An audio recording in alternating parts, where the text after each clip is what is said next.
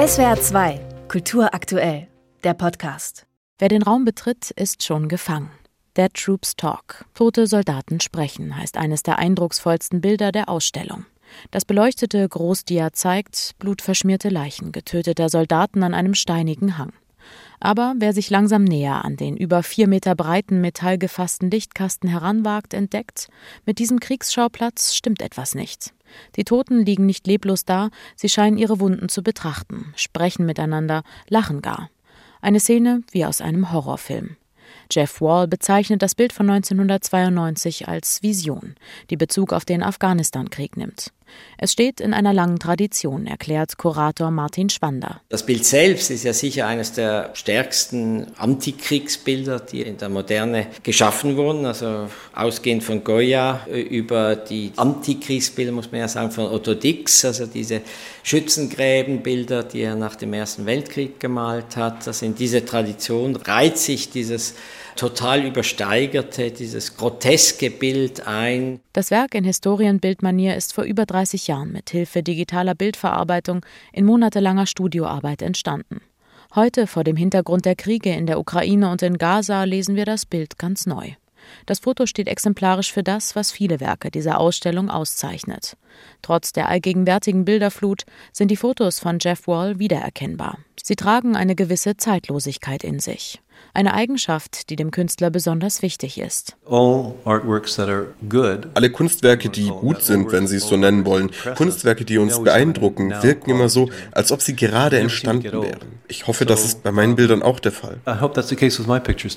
Die Ausstellung besteht aus elf Räumen, eine Art Parcours. Darin werden die Bilder nicht chronologisch gegenübergestellt, keine klassische Retrospektive.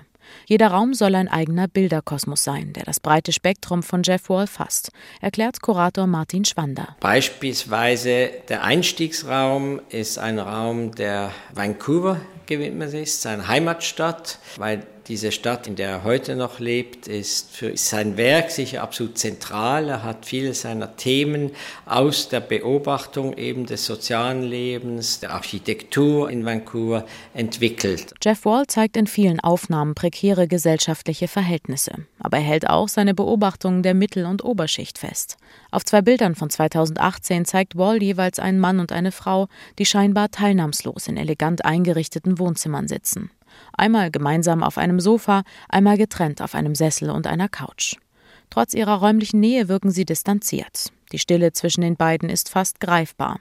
Erst bei genauerem Hinsehen fällt auf, dass die beiden Bilder nicht dasselbe Paar zeigen.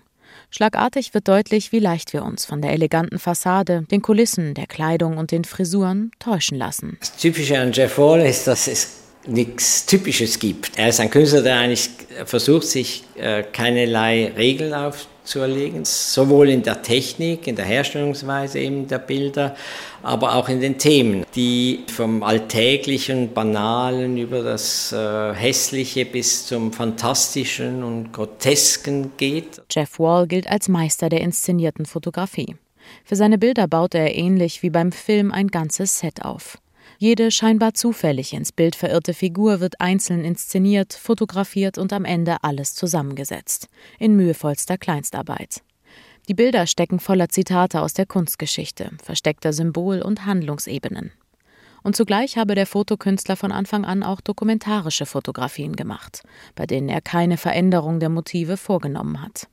Realismus ist, wenn die Kunst noch lebendiger wirkt als das Leben selbst, sagt Jeff Wall. Seine Faszination für die Fotografie ist ungebrochen. Als ich angefangen habe, das zu machen, was ich heute mache, sind viele der Methoden, die ich anwandte, sehr schnell zusammengekommen. Im Prinzip ist die Art, wie ich heute arbeite, im Kern noch so wie in den 70ern. Ich habe sie in verschiedene Richtungen weiterentwickelt, aber ich habe nicht das Gefühl, dass sich meine Arbeit in all dieser Zeit sehr verändert hat. I don't feel that my work has actually changed very much over all this time. So sind die Bilder nicht nur Zeugnis einer bestimmten Gegenwart, sie stellen Fragen zur Zukunft. Eines der jüngsten Werke in der Ausstellung zeigt eine alte Frau in einer Art Bibliothek. Sie hält eine löchrige Socke in den Händen und scheint zu überlegen, ob sie sie stopfen soll. Es wirkt wie eine Art Traumbild. Wie gehen wir mit unserem Erbe um? Erhalten wir es oder muss immer etwas Neues kommen? Wieder so ein Bild, das vermutlich auch noch in 40 Jahren funktionieren wird. SWR 2 Kultur aktuell. Überall, wo es Podcasts gibt.